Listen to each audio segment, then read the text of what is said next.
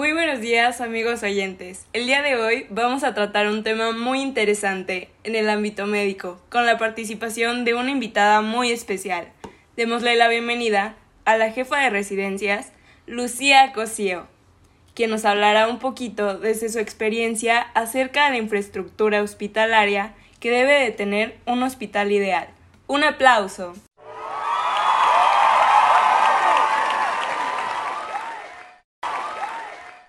Muchas gracias, Vale. Es un gusto estar aquí. Qué bueno que pudiste acompañarnos. Sabemos que tu itinerario está muy ocupado, así que agradecemos este espacio para que podamos informar a las personas sobre este tema. No hay de qué agradecer. Últimamente he estado ocupada en el nuevo programa de residentes que están enfocados en el proyecto del área de neurología. ¡Qué interesante! Es bueno saber que el personal de salud esté en constante capacitación. Mm, muy cierto. De hecho, el tema de hoy tiene que ver con esto. Queremos saber cuáles son los requerimientos básicos con los que debe de contar un hospital de primer nivel. Bueno, eso depende. Para que sea un hospital ideal, se deben de contar con ciertos aspectos.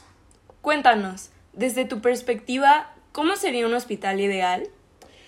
En un mundo ideal tendríamos hospitales con tecnología avanzada, dedicados a la investigación y docencia, funcionando correctamente. ¿Podrías darnos un ejemplo? Claro. ¿Sabían que en la red de hospitales de Mayo Clinic se destaca su enseñanza que trabaja al lado de universidades y diversas instituciones para seguir desarrollando investigaciones? Además de que trabaja en resolver desafíos médicos con tratamientos de alta tecnología o también en el Hospital General de Singapur, donde se realiza el mayor número de intervenciones quirúrgicas realizadas mediante robots. Bueno, eso definitivamente es algo que debe incluir un hospital. ¡Qué interesante! En mi opinión, también debe tener una buena capacidad hospitalaria, así como el equipamiento necesario. Se debe de garantizar un espacio para cada paciente, el material requerido, así como el personal, para satisfacer y garantizar la salud de todas las personas que ingresan en el hospital, ¿no? Es correcto. Se debe contar con toda esta infraestructura para ser capaz de atender a los pacientes tanto del sector público como del sector privado, contando con personal y espacio suficiente en caso de alguna emergencia de salud a nivel nacional. Hablando de esto, ¿tú cómo percibes a México en materia de infraestructura hospitalaria? ¿Crees que somos capaces de atender a todos los pacientes cumpliendo debidamente con sus necesidades? Mira, en México contamos con 83.000 consultorios, 121.400 camas, 67.300 médicos registrados más o menos y aunque puede parecer una gran cantidad, en el país somos como 128 millones de personas. Es claro que no existe actualmente recursos suficientes para atender a tantas personas que deberían de atenderse en su debido momento. Tampoco contamos con el personal necesario, y aunque hay mucho potencial en nuestro país en este momento, yo diría que nuestro sistema de salud no es el mejor. Coincido contigo, pero en tu experiencia, ¿qué se puede hacer para mejorarlo? Sin duda, podrían dedicar más recursos económicos y materiales a los hospitales en nuestro país, apoyar al personal médico mediante inversiones. También es importante la participación ciudadana para ver qué necesidades son las que se requieren cubrir.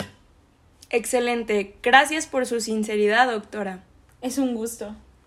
Ahora que hablamos del hospital ideal, hemos entrevistado a varios ciudadanos y con base a las respuestas definimos que para tener un hospital ideal debe de cumplir con estos aspectos. Se debe de garantizar la salud del paciente, debe de contar con salud pública y gratuita, debe de cubrir todas las especialidades. La tecnología debe de ser avanzada para poder llevar a cabo tratamientos actuales. El equipo tanto médico como quirúrgico debe de ser el adecuado y como mencionamos al principio, nunca debe de faltar el espacio para la docencia y la investigación. ¿Qué opinas de esto, doctora Lucía?